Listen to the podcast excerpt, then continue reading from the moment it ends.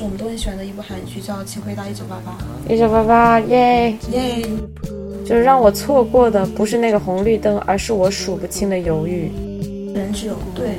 自己主动的选择，才从心底里感到满足和愿意为结果负责任。上海是一个非常强调契约精神、强调人和人之间明确的一个分寸感、边界感的一个城市。不越界就无法遇见另一个世界的规则和关系。如果想要崭新的关系，就必须越 界。 무려 긴 손짓에 슬퍼지면 차라리 现在我们正躺在酒店的大床房上，一边睡觉一边录 播。一边睡觉一边录播客是什么鬼？对，那我们现在就请若冰，请肉饼介绍一下他自己吧。大家好，我是肉饼，我是北海怪兽的主播，希望这期节目也能在北海怪兽播出。什么鬼？没问题。那我们先介绍一下我们是怎么认识的，嗯，也是一个非常神奇的一个事情。 对。虽然我们现在在一起旅行，但我们原来是网友在网友之前是陌生人。对完全不认识，其实我是一直一直默默关注早见 Tele 频道的小透明，然后通过他的 Tele 呃频道，然后又摸索到了他的公众号和他的豆瓣账号，然后我就知道他叫早见。然后有一天我突然看到我好像有一个。好像那天突然脑抽了，我就在我微信里搜索了一下“早见”这两个字，我发现有一个共同群聊里面有一个群聊里面有一个人也叫早见，我就想，哎，此早见不会就是彼早见吧？然后我就发送了申请，然后申请的时候什么也没写，没想到通过了。对，非常神奇。就是两个月之前我们还是陌生人和网友，然后现在就变成了一起旅行的人了。我记得是当时就是有一个叫若冰的人给我发送了好友申请。一般来说，我是不会通过就是没有任何自我介绍，就是我是叉叉叉叉群聊的叉叉叉这种，我一般是不会通过的。但是那天就鬼使神差的，不知道为什么一念之间点了通过。后来的时候在微信上聊天。然后发现我们还是老乡，对，啊我们都是一个地方出来的，不光是温州，还是乐清一个对地方出来的。，呃一个县级市出来的，对所以我们尤其说很多共同回忆和共同经历。对，然后我就主动提出了线下见面，我说要不我们一起在嗯哪里吃个饭这样。那个时候其实是肉饼来到上海的第二天，刚从北京过来。对，对，刚从北京过来。对对，所以这里面其实有两层的主动，第一层是肉饼来申请，作为一个不经常去网上主动加好友的人，肉饼来加我好友，对吧？对，这第一个，第二个是我在肉饼加了我好友，并且觉得两个人聊得还不错之后，马上就向他发起了线下见面的邀 请哎，。其实我觉得我们也没有聊多少吧，对，其实没有聊多少，我们就聊一下自己是乐清人，然但后好像觉得就是，好像是老乡，我就觉得啊，可以见一见。哎，我觉得我我见面的原因不是因为老乡，啊是我是发什么现你是北海怪兽的主播，我听过这期播客，哦然后你又在三明治工作，然后你还负责那个什么在三明治工作，啊？对，那时现在已经不是了。然后我一直有关注三明治 嘛，包括就是若有所播的一些文章，我也看到过，所以一拍即合。其实月经是一个很不重要的因素，哦，原来是这样 对。啊！我以为是因为是老乡的原因。哎，老乡这个太浅薄了好吗？好吧，我就是个浅薄的人。如果要老乡的话，完全可以找上海什么月中校友会这种。 嗯哦，上海还有这种东西啊！对啊，啊，但是那天我们一起吃饭的时候是在长宁一个居酒屋，对然后还有花生酱一起。对，花生酱是北海怪兽另外一位主播。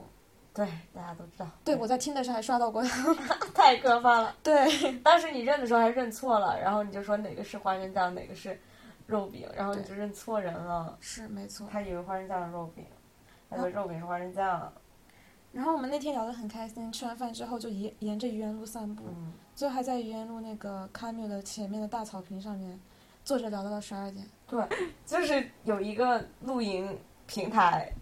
在那边做一个活动，然后那边支了很多的帐篷，然后我们就我们就免费蹭了一个帐篷，然后在那边坐着聊天。嗯，没错。花生酱说那是他，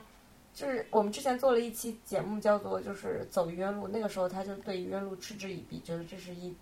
这是一条网红精致化的路嗯，嗯高消费路。然后他说那个晚上是他开始爱上愚园路的一个开端。啊，真的吗？对然后他最近跟我说，最近走在愚园路上，觉得愚园路真是一条好路。啊，我特别喜欢愚园路。对，关于愚园路，我还我也我还想做几期播客，因为我一直觉得愚园路就是东京的吉祥寺。啊，嗯，啊，这里扯远了，我们扯回来行。きましょうか。跟他笑。对，后来我们其实还有很多次见面，包括就是先是那个去你家看看，就三明治的一个在地观察项目是这样的，就是我之前一直想想做一个上海的企划，就是说它有点像是一本书叫《东京风格》，就是去呃一个独居者的家里去拍摄和采访，然后这个也很像日本的一个综艺叫《可以去你家看看》嘛，嗯对，就去到一个陌生人的家里，嗯、像打开一个打开一个盲盒 一样，嗯去看他家怎么样，他是一个怎么样的人，他身上有什么样的故事。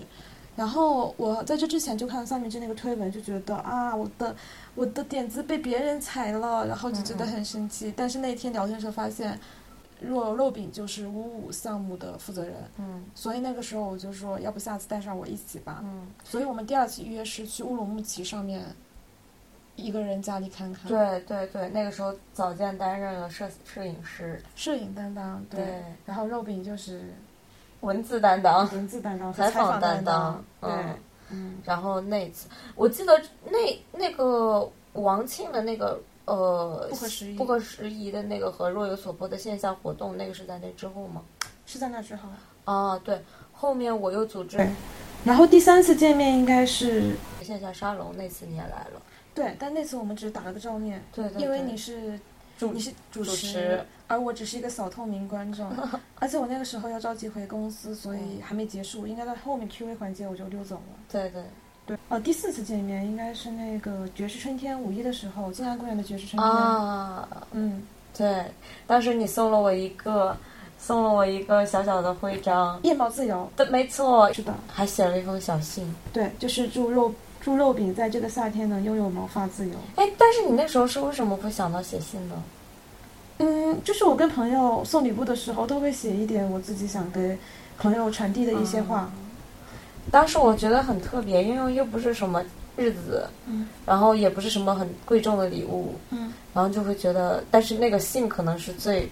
最最最重要的那个，哦，是最吗？最打动我的那个点，是吗？因为我很喜欢就是这种东西，啊，因就为是用文字写的一些东西。我当时还是趴在那草坪上，静安春天，嗯呃不，静安静安公园的草坪上歪歪扭扭写的，我觉得字写的嗯好丑啊。嗯，嗯，对。嗯好可爱啊！然后那那那个不是什么日子，但是因为那段时间刚好入夏，是初夏，嗯处于春夏交接的那个节点，嗯我就非常非常开心，因为我很喜欢夏天，感受到夏天气息就很开心。然后夏天可能就是跟腋毛有关，女孩子可能都会对这种东西比较在意。我们今天还讨论到这个问题，对对对，扯远了，就是说，继续说。对，所以嗯，第四次见面应该是在三月咖啡馆。哦，对，嗯，就是我在一个魔都豆瓣魔都线下群里说下午在嗯三元咖啡馆，还不知道四元咖啡馆。对，然后肉饼就过来见了一面，嗯也就在那次见面，我们聊天，然后聊到说，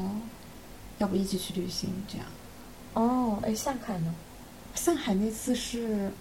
上海那次去你家看看那天，不是特地约的，啊，说你是你说晚上有个饭，嗯说你要不要一起来？哦，对对对对对你本来想割了他，后来没割。对对，就一起去了对。对对嗯，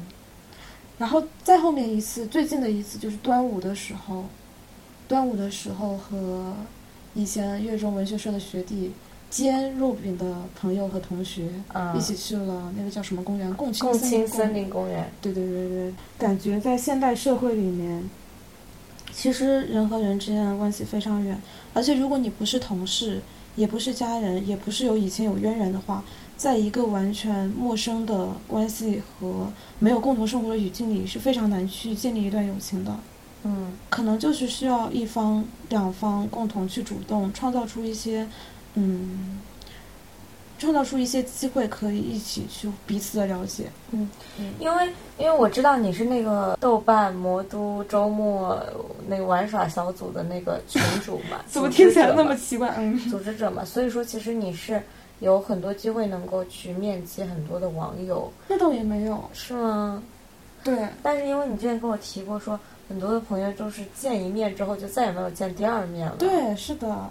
所就以是我我觉得这就是现代大都市里面的社交生活，就是在没有见面的时候，大家会觉得在网上可能了解你比较多，那我们线下见一面，那见完之后第二面其实是没有借口的，因为第一面借口就是我们吃个饭认识一下，怎么怎么样认识一下，但第二面有什么样的理由继续去交往，可能就很难再去发出邀请了。这个就需要一方如果有动力去足够去主动提出一个邀约。对，没错。但是我觉得大家可能都没有这么强烈的意愿，就是像我们之前说的一样，因为大家选择太多了，我可以去约一个新的人，或者被新的人约，那我为什么要去和以前见过一面的人再去一起干什么事情呢？除非那个人很吸引你，对，那这样可能就会变成一个异性的那种荷尔蒙的吸引。其实同性之间的吸引是比较弱的，对，没错，而且因为大家的时间都很有限，就上班了之后，对你一个周末你可以留给，比如说你想见的异性，那就没有办法留给你想见的同性了。对，包括就是可能你有时候社交太累了，你也会在想想在家待着，就不想出去玩了。嗯，嗯，你还有其他的一些和一个完全陌生的朋友建立起长期联系的纽带吗？我觉得有，但是就是比较就长弱。嗯，一个是很弱，一个就是不一定是线下的，有可能是长期的网上。你说的纽带是线下纽带吗？嗯，可能更多的是偏线上。那那先说线上的，如果是线上的话，会嗯就什是么样的网信息友，嗯，就是可能那个人你还蛮赏识的，然后你就跟他聊天，嗯，然后就是也是有一搭没一搭的聊，不会一直聊，不会每天聊，也不会持续不断的聊，嗯然后可能因为你们在不同的城市，嗯。所以也永远就是一个网友的关系。那如果是线下的话，还有什么其他的纽带除了 Podcast 吗？哦、我的工作原因吧，肉饼的记，嗯、肉饼的工作是一个记者。对，因为我记者的话，我可能会认识很多的人，嗯所以我觉得就是，呃，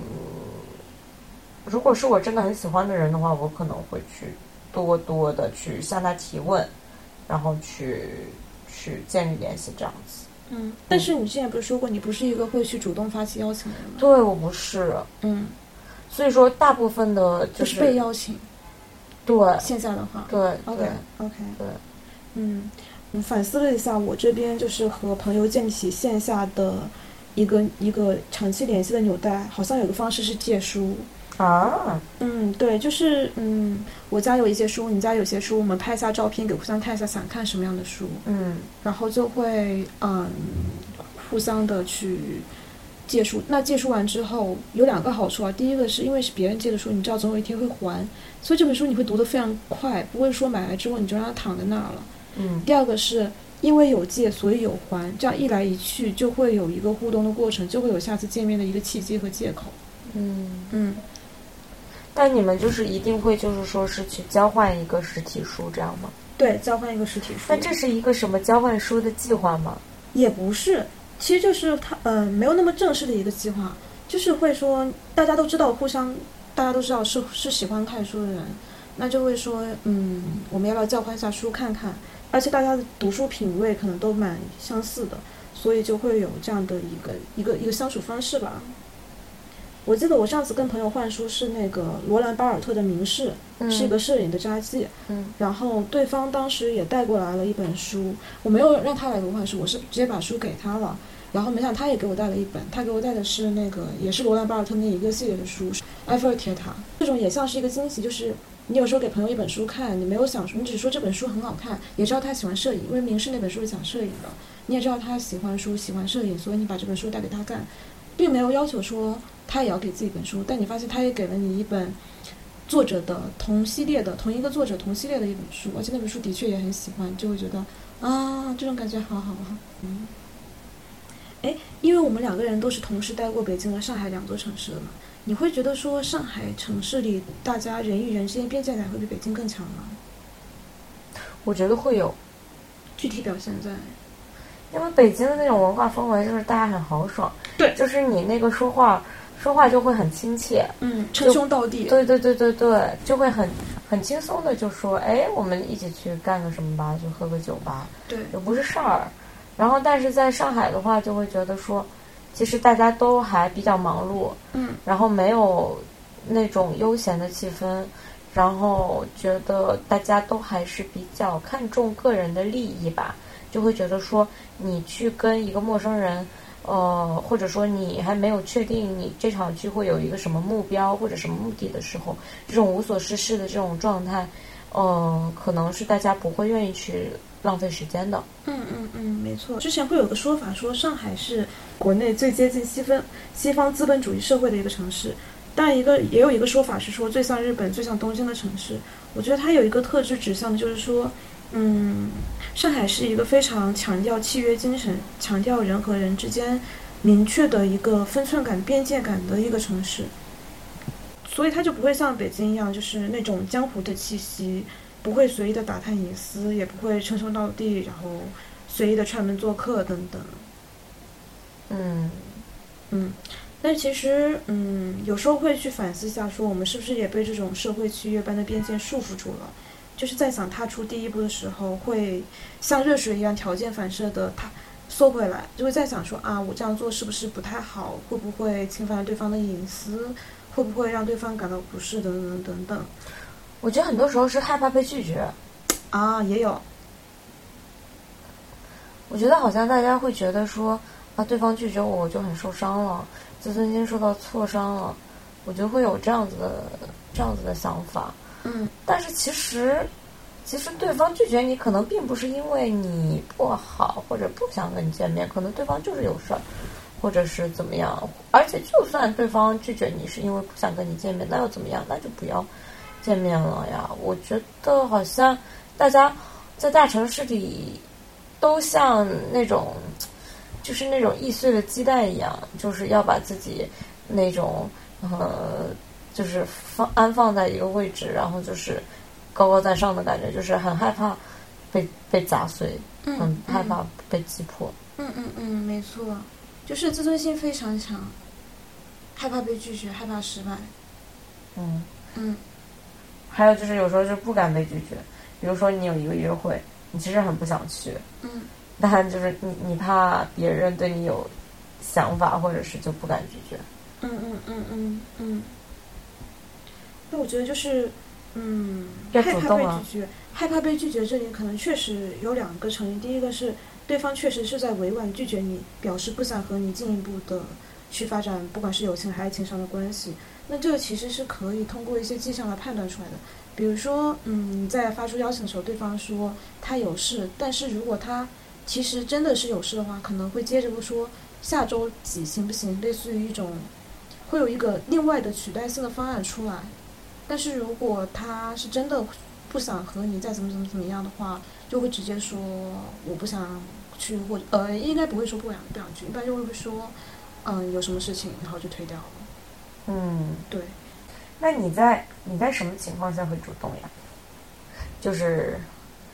如果除了友情方面讲到爱情方面的话，我们先讲友情上面的话，就会是会在什么样的情况下主动？嗯我觉得会在网上聊的还比较好的时候，但我其实不是很喜欢在网上聊天。我觉得大家，第一是大家隔层纱，不知道彼此在想什么；第二是我觉得如果有时间和精力和一和一个人去聊天的话，我为什么不去写 blog？这样的话，我可以让一千个人看到，一万个人看到，十万个人看到。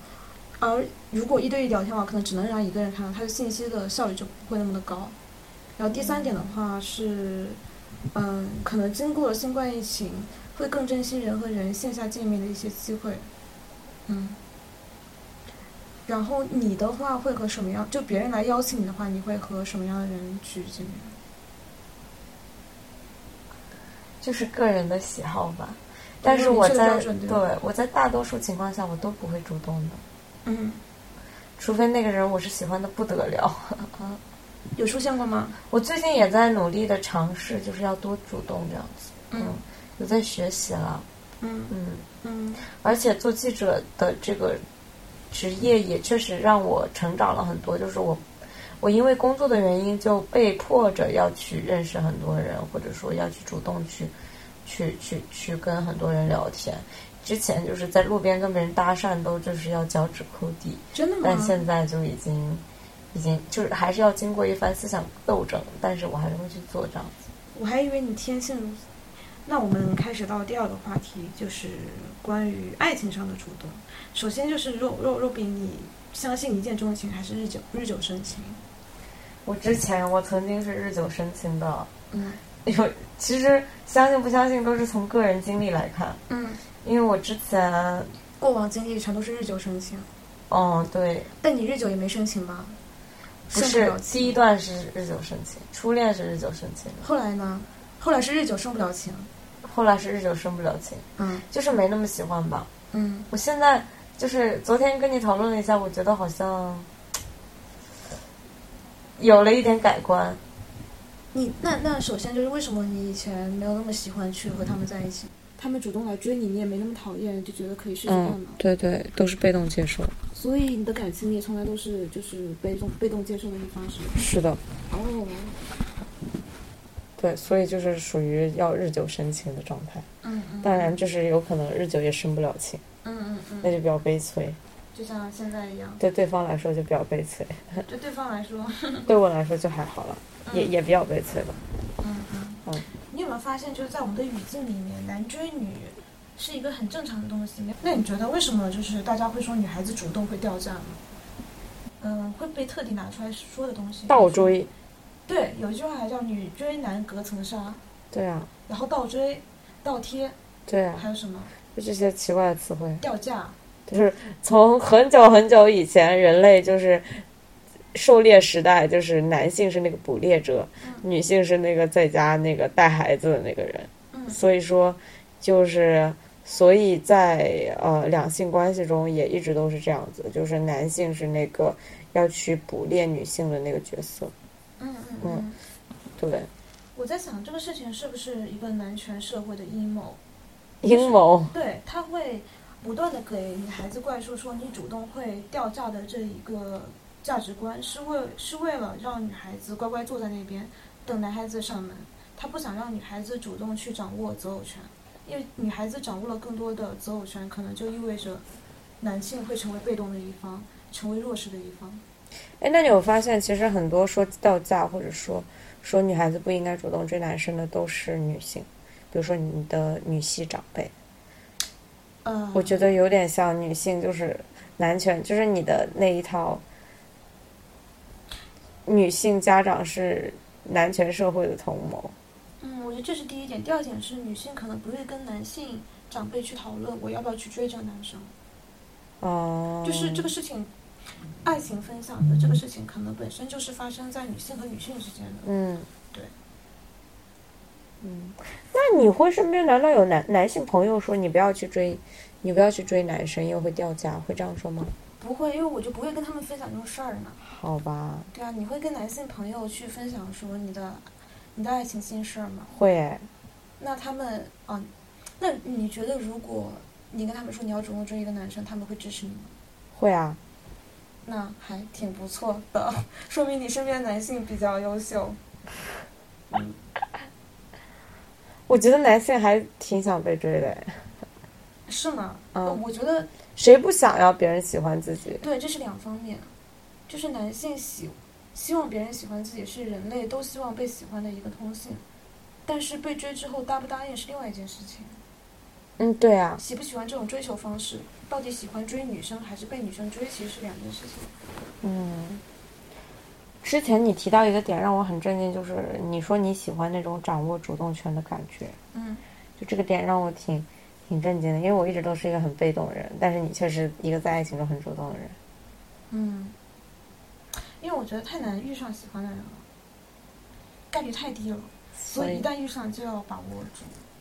即使不进入到恋爱关系。而且你能够很明确的，就是拒绝掉那些就是可能让你被动的机会，就是说别人来追你，但是你不喜欢人家的话，你就会马上的给 挡出去。对，我觉得这是一种时间上的浪费。嗯，我觉得就是在我没有发出信号说我对你可能有感觉的情况下，对方如果还是穷追不舍，那他就是情商低，或者是嗯没有同理心，就这种感觉。一般来说，其实如果你发射了一些你对对方不是很感兴趣的微小信号之后，对方是可以接收到的。一个敏感的人是可以接收到的，他如果接收不到，那你可能只能用非常直接和一些比较生硬的方式，这也没办法。嗯谁叫你，谁叫你，谁叫你感觉不到呢？嗯，那在爱情中你会怎么主动呢？我觉得我不会是主动去表白的那一个，我觉得表白是十八岁的青春期少年少女才做的一件事情。嘿，那总有一个人总总就总得确信相互喜欢吧？对，这个是需要的，但是，呃，就是我自己是喜欢引导对方去表白，而不是自己去表白，因为我觉得如果，首先我喜欢勇敢的人，然后我觉得如果一个男生足够喜欢你，他是会主动去表白的，嗯所以我更希望去引导对方去表白和确定最后的关系那一步。嗯，那总体来说，你还是鼓励女生在爱情中应该主动的吗？对，没错，我非常鼓励。就是我觉得这是第一个看到它是一个发起者的优势，就是不管是男生还是女生，如果在一段关系里面是主动的发起者，那可能结果都会比较的合心意，因为大家普遍来说，人都是会选择比自己可能更优秀一点、更更更好一些的一个人。但是如果是被动等待的话，可能选择的余地就没有那么的多。嗯以及就是还有可能涉及到一个择偶池的问题。如果你只是一个被动接受的话，你的池子可能只有十平米那么大。但是如果你同时还去主动追求你喜欢的人，那可能你的择偶池就有二十平米那么大。那嗯你在二十平米的一个池子里面能找到伴侣的可能性就会比在十平米的更大一些。嗯你不是跟我说那个一个树洞嘛？你在、嗯你在 News Live 里面看到一个树洞，你可以嗯。读一下。看到一条树洞，作者描述了自己和一个喜欢了十几年的女孩不咸不淡的关系。树洞下面有一条评论说：“不会反抗，犹犹豫豫，想法太多，不够果断，只会臆想，遇事都是听取朋友意见，缺乏自我思考，甚至连告白的勇气都没有。这些都是我的问题，希望你不要和我一样。对，然后他就回了一个，所以要主动吗？我说，哈哈，是的吧。然后说，人只有对自己主动的选择，才从心底里感到满足和愿意为结果负责任。就这个语境是他之前问我说该怎么追女生嘛，然后”他还问过你这个？不是我们一起吃饭的时候他问的哦吗？哦，对啊，所以我就后来就跟他讲了这个事，就讲了这一段话，说方式什么其实并没有那么重要。嗯。这可以引申到另外一部剧，就是我们都很喜欢的一部韩剧，叫《请回答一九八八一九八八，耶！》，耶！里面的那个郑焕，嗯，狗狗焕对，那边那个台词叫什么？就是让我错过的不是那个红绿灯，而是我数不清的犹豫。对，没错。所以我觉得主动是一种不畏惧失败、有韧性的表现。它其实不是说一段关系里面谁该追谁，而是从是否主动能看出这个人他的某一些品质。我喜欢勇敢的人，喜欢有韧性的人，所以会主动去表白，可能就是一个这样性格的表现。嗯对，然后刚才聊到的其实是说怎么样去主动追求，那我觉得还有一个可能比较重要的事情是如何主动结束一段关系。啊，对，就是你不能光是这段关系的发起者，可能还是一应该是一个结束者。这段这段应该若若比比较有经验。 哈哈。就是我之前一直跟花生酱说一个词叫做“及时止损”，嗯嗯嗯这就是很多人会觉得说，哎，这个是一段分不掉的手，嗯，但其实，就是不分手，如果一段感情出现问题，如果问题解决不了的话，不分手的话，对两个人都不好啊。但是我记得你说过你在一段关系里面是处于非常乖巧、嗯被动、嗯被 PUA 的那种类型。嗯，对，那在这样的一个情况，就是爆发。 我通常都是累积到一个点，然后就会觉得不太对。所以是到了某一个节点，然后突然发现不对，就很果决的提了分手，是吗？对，因为我被 PUA 一般都是就是不太意识得到，嗯，然后就是，就是，嗯、就是就是真的是傻嗯，然后就是非得到一个点了之后，突然就清醒了，嗯，然后突然就会发现说，哎，好像事情不应该是这样子嗯，那我就会去很果决的去结束这个事情。工作也是这样，嗯嗯嗯，我觉得这还是蛮重要的，因为很多人他会发起，但他不会结束。就是我很喜欢一本小说，叫做《台风天》，不知道你有没有读过？就这本书里，他把女生在恋爱中卑微缱绻的姿态刻画的非常细致入微。就是，嗯，在一段不对等关系里面，女性所遭受的委屈和她想放下却放不下的那一种纠结的状态，刻画的非常非常好。然后可能我觉得我们也不能以一个嗯非常非黑即白的一个判断是说去说，那你为什么不分手？干脆分了算了。所以这种可能也是像是把一个复杂的问题简单化了。但确实有时候我们会缺少去结束一段关系的勇气，特别是女生会心软，她可能知道不合适了，可能知道自己受了伤害了，但她还是会给对方去找理由，说是不是嗯。对方现在可能存在什么什么样的状态状况，那我是不是要再坚持一会儿？然后我要不要去感化他？等等等等等等。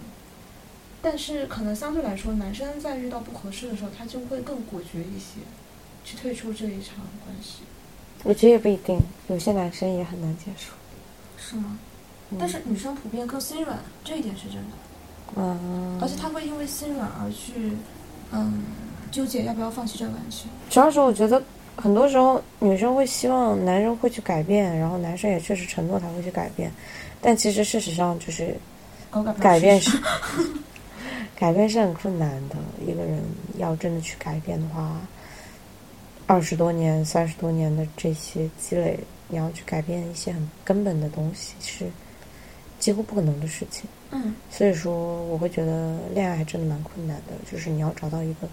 真正合适的人。嗯嗯嗯嗯，确实，嗯，那就是不如来聊一下，因为追求它其实很容易和另外一个词汇为一谈，跪舔。然后嗯洛宾，你觉得什么是追求，什么是跪舔？这两个区别在哪里？我其实觉得“跪舔”这个词蛮难听的，我从来都不觉得任何人是有跪舔的那个，我觉得只是一个网络上用来骂人的话。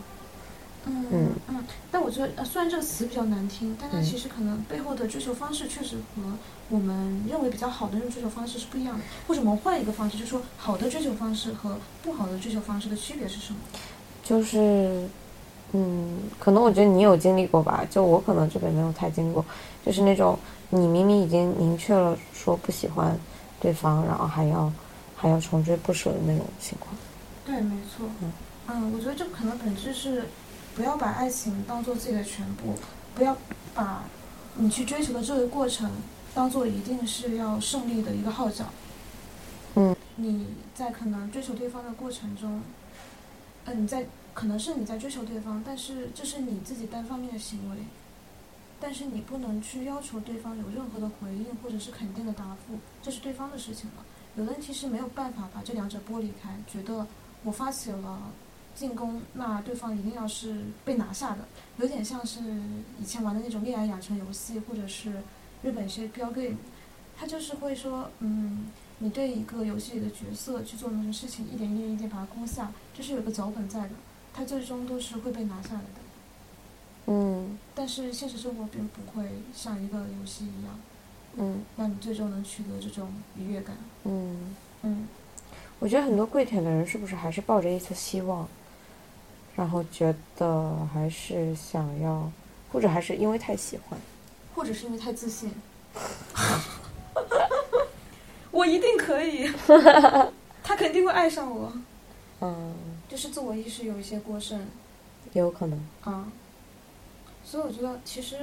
好的追求方式是建立在彼此吸引的前提下，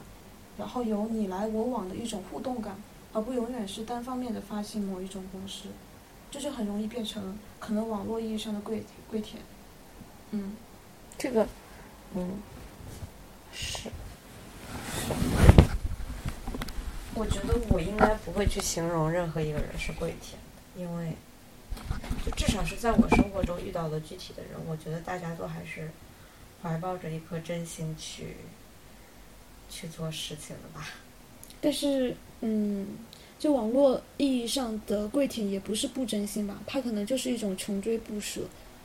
嗯然后不考虑对方的感受，嗯只考虑自己的结果和自己想要的东西。嗯嗯我觉得这里这两个字还有一种高低之分，就是贵，其实是意味着就是虚尊降贵，就是嗯一种你要把你的身价放低，嗯然后你要去够一个那个高高在上的一个人，嗯是这样子的一个状态。但我觉得，真正一段健健康的关系当中，不应该有高低之分吧？人和人都是平等的，嗯，可以有主动和被动，但是每个人的选择都是有自己的自由意志的。就是你，你，你，你被拒绝了，也并不意味着你就被贬低了，你被看清了。嗯，那这里可能就涉及到一个问题，说为什么会有人甘愿做那个可能是跪舔的人？那是不是因为很多时候就是我们会说喜欢上一个人，姿态就会变得很卑微？我并不觉得这是一种健康的一种状态。嗯嗯嗯，我觉得这可能就是太把爱情当做自己的全部了，嗯就是我一定要得到他，我一定嗯要和他成为男女朋友，嗯所以我想要去讨好他，想要去放低姿态，去让他开心，嗯，去博他一笑。嗯这其实是不是也是不成熟的一种表现？因为成年人他的乐趣和他的追求，不能是，可能不是只在爱情里面去获得，还有其他很多维度的一些补充。嗯嗯，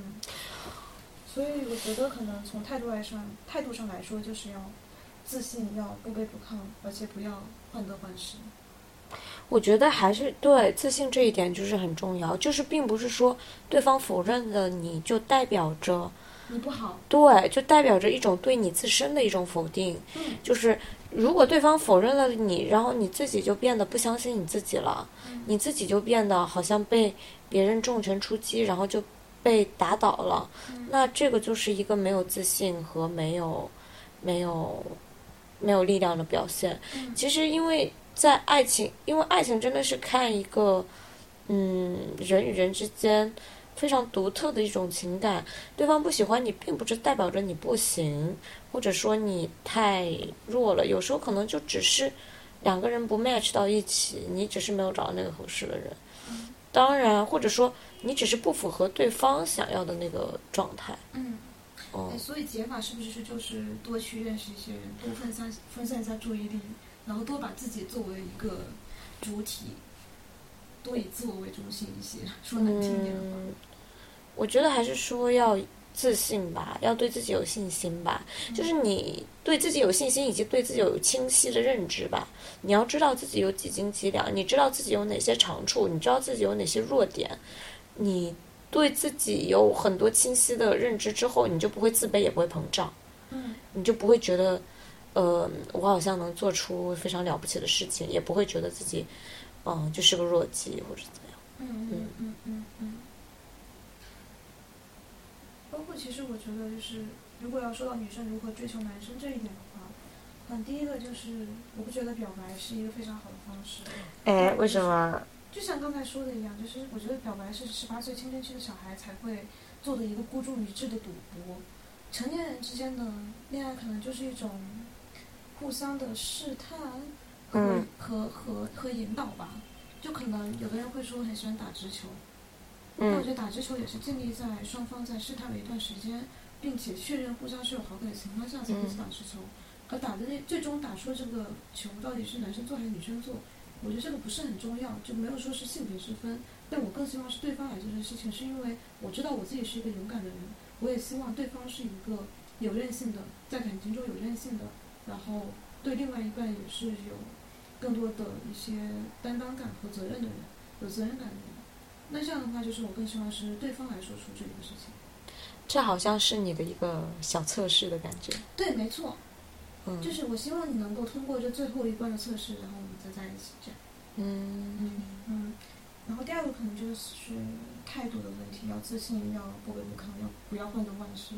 第三个是我觉得方式的问题，就是你有发现现在，嗯，在豆瓣一些小组上面，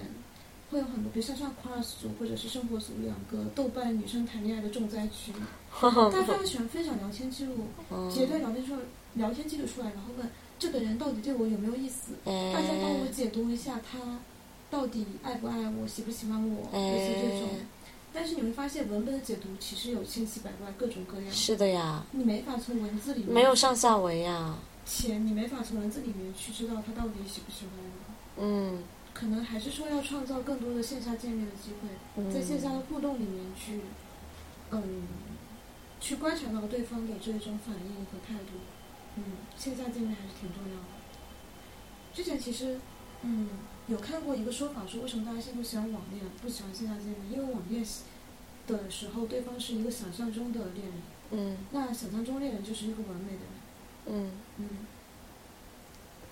嗯，但是线下见面你会更真实的、更近距离的触碰到这个人，那这样你就会看到很多瑕疵、很多不完美的地方。嗯，但其实反而这样才是一个活生生的人类，对，没错，你才有更深刻的接触和更生动的一些情感。是，嗯嗯嗯，包括说线下见面的时候，其实我一开始 dating 的时候，我非常小心翼翼，嗯就是会维持一种自己很端着、很怎么说呢，很矜持， 然后嗯很精致的一副虚假繁荣的现象。啊，对，但后来会发现，其实打开打开自己，放开做自己才是最有魅力。哎，嗯，那我想知道，我想问问，就是这个放开和矜持这两个状态具体是什么样的呀？矜持就是可能你不太敢讲话，你怕嗯暴露了自己的无一些不太好的方面，嗯嗯，然后暴露了自己可能一些不太好的方面，然后可能就会很淑女、很文静，你嗯就会觉得你尽量不要去，不要多说，不要多做，这样才不会犯错。你会嗯害怕犯错，你会因为怕嗯一个举动让对方看到而心生厌恶啊，或者是嗯破坏了对方对你的好感，嗯，就更像是一个还像是一个可能嗯、呃在网恋的时候那种想象中的自己的那种感觉，而不是一个真实的一个自己。嗯嗯，嗯但后来其实你如果去打开自己，去放开自己，你告诉自己这个事情没那么重要，嗯对方喜不喜欢你这件事情无所谓，那就其实反而会更有魅魅力一些。更嗯，像是一个活生生的人，生动的人。没错嗯，没错，不知道你们看过一本书叫《亲爱的艾奇梅拉》，没有然后它副标题是“一十二个给女权主义者的小建议”还是什么？哦对对对，然后其中有一条就是说，真正的权利掌握在新开拓的人手里，你能说是或不的前提是必须有人问你。然后第二个是，当今世界的绝大多数，当今世界的绝大多数社会中，婚姻基本上都不能由女性提议，这难道不奇怪吗？婚嗯姻是你人生中如此重要的一步，你却不能掌控它，它竟然取决于男人是否向你开口。很多女性处于长期的恋爱关系中，并想要结婚，但必须等待男人求婚。这种等待常常演变成了一场事关婚姻中身价高低的表表演。嗯就他其实说的就是这种，女性在永远等着男性去开口，去求爱，去求婚，这种嗯形式。嗯，嗯，你觉得你会主动去求婚吗？首先， 首先，我得有个男朋友。但我觉得，嗯，我没法想象到的那一步的场景是什是怎么样的，嗯，而且这取这也会，嗯，这跟我对婚姻的态度也会比较有大的关系。我到现在可能还是比较排斥婚姻制度这一个这一个这一个态度吧，但可能嗯到三十岁以后不太一样。嗯，你觉得你会求婚吗，不太想结婚。啊对吧？嗯所以这其实好像跟伴侣是谁没有太大关系，而是对这种制度本身的一种质疑。嗯嗯嗯，嗯。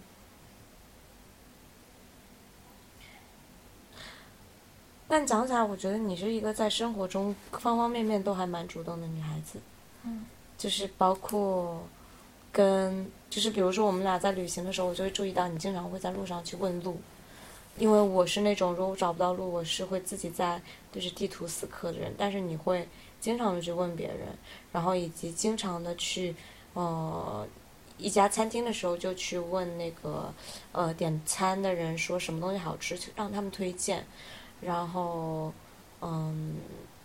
对，然后包括嗯，比如说出租车司机，你也会主动的跟他们讲价这样子。我就会感觉你是一个，就是非常能够表达自己想法哦。还有就是在电影院看电影的时候，你会主动说不要吵这样子。就是我是一个在各方面都很软弱的人，就是很被动，或者说就是觉得忍忍就算了，或者是说我自己能够解决这个问题，所以我就不会去主动的迈出那一步，嗯嗯或者说对别人有所请求。嗯嗯嗯嗯嗯嗯，这其实也不是软弱表现，可能是你比较温柔的一种表现。对，就是我在电影院看到有人玩手机，或者吃爆米花，或讲话，我就觉得他很烦，很不符合看电观影的一种文明观影的规范吧。而且他打扰到我，那我也要制止他。就是有，就是这感觉其实是一种，怎么说呢？会是一种比较尖锐的处事方式，但是你可能也意识到他不是在文明观影，但是你觉得我忍忍就算了，可能你对他们，你对这个世界都比较温柔吧。我是会觉得我会比较勇敢的去表达自己想法，但这个想法可能是一个正向的，也有可能是一个对别人来说是一个伤害的负向的。那我可能就不是很 care 别人的想法，也比较厚脸皮吧，就是觉得。我表达出我想我想要的我想要的东西和我想说的话，OK，那结果是什么，可能就并不并不是那么重要了。嗯，所以在工作中你也是一个很主动的人吗？我觉得我还挺主动的，嗯就因为其实我不管是第一份实习，还是第一份工作，还是第二份工作，都是我非常主动的得来的，而且我没有任何一份工作是靠在官网上投简历得到的。嗯嗯，就是第一份工作的时候，我其实是，嗯，当时的时候，其实大家都已经秋招都已经拿到 offer 了，但是我还没有拿到，然后我就去联系了一个主动去联系了一个互联网的前辈，他应该是在这个领域还蛮有建树的一个一个牛人吧，可以说是。然后他告诉我说，他们那边确实在招实习生，嗯我就过去面试了。面试之后，但是最后就败给了一个很有经验的研究生，我当时没什么太太多的经验。嗯所以那时还蛮沮丧的，就对前途非常无望。有一天就在五道口那边去游荡的时候，游荡来游荡去的时候，又收到了那一位互联网前辈的短信，他就告诉我说，虽然他们组没有招我，但是隔壁组在招人，你要不要试试看？嗯然后我就很激动的拿着简历和我做的作品集去面试，嗯最后就面上了，面上之后过了很久之后，我才知道说，其实组内的有另外一个产品经理对我颇有微词，觉得我一个没有经验的愣头青，凭什么去他们公司工作？还有那么多优秀的候选人。嗯然后后来的时候是那个，就组长告诉他说，因为他很有热情。嗯然后包括第二份工作，其实也是就是，嗯，实习结束后第一份步入步入社会的第一份工作吧。嗯也不是通过校招渠道进去的，也是通过联系别人，直接把简历递到 HR 的以前。嗯对，然后第三份工作也是找了一个互联网前辈，我就说我要来上海，然后我要去增速最快的公司里面增增速最快的那一个部门，嗯，然后就直接推到了人家哇的哦，业务部门，就直接推到了业务部门的眼前那种。哇哦，对，就是感觉耍了，有时候会觉得自己在耍小聪明。但但我觉得你好棒哦，但我感觉像你这样的人，对吧？你可能不需要主动都能获得这些东西，这是我之前学到的。就是我在跟另外一个也是和我同届校招进来的产品经理去聊，然后我会发现他真的就是躺平，他从小就是躺平，然后躺平一路躺上来，他跟我差不多这一个嗯位置一个职级一个薪资，他就没有说付出任何的额外的一些努力和主动的一些争取，并且他承认了这一点。我本来以为是不是我在我没有看到的角落，他在默默的付出，但是他确实也承认了，说他就是属于躺平的状态，然后运气非常非常好这种。我就会觉得说，其实也不一定，可能也不需要主动，有的人可能就是天生就拥有这些东西。我觉得我的付出不在于就是我我我我我对外的去主动，这个也是我本科时候我发现自己不擅长以及很劣势的一部分，所以就就一直没有很好的能习得这个东西。那个时候一直有很大心理门槛，觉得自己做不到这件事情，所以就唯一能做就只是向内修炼。嗯嗯嗯，现在算是稍微学会稍微往外主动一点吧，但是我觉得这个还是跟个人性格有关。嗯，对，所以我觉得可能我还在慢慢探索的过程当中吧，但我觉得这个是很重要，以及我未来会去努力去精进的一个方向，就是它确实能够为你带来更多你自己想要的机会，而不是那个别人送上来给你的机会。对，我觉得一个是就是你能等到很多你想要的机会，还有一个是你会等到很多，呃，你会你会争取到很多意想不到的一些收获。没错，就比如说，我觉得我和你之间的友情就是一个非常意想不到的一个邂逅吧。 对，所以女生是要主动的，对吗？就是一九八八里还有一个台词说的非常好。所谓界限，就是到那里为止的意思。守住那界限，就是继续现在所熟悉的感觉。那意味着维持那里的世界、那里的规则和关系。那也代表着，如果不越界，就无法遇见另一个世界的规则和关系。如果想要崭新的关系，如果想拥有爱情，就必须越界。若是守住了界限，他和他跟你就只能到那里为止。对，所以就是，如果你勇敢的去打破某一个界限，呃，如果你能够勇敢的去打破某一个界限，就有可能去遇见另一个世界的规则和关系。虽然这个过程有可能会受伤，也有可能会有害怕，但是都没有关系。那我们这期节目就先到这里为止，好的，大家加油，要主动哦，希望大家多多主动，都有所爱，有所爱，勇敢有所爱。勇敢有所爱。啊，我要讲一下这个这句话的背景是什么？是我因为我每天写在平台上海边，然后我就提议说我们背对背背对背写下对自己三十岁的一个期望，五个字，哦五个字。啊，当时肉饼写的是缓慢而坚定，嗯啊，然后早间写的就是勇敢有所爱。 완전 반가워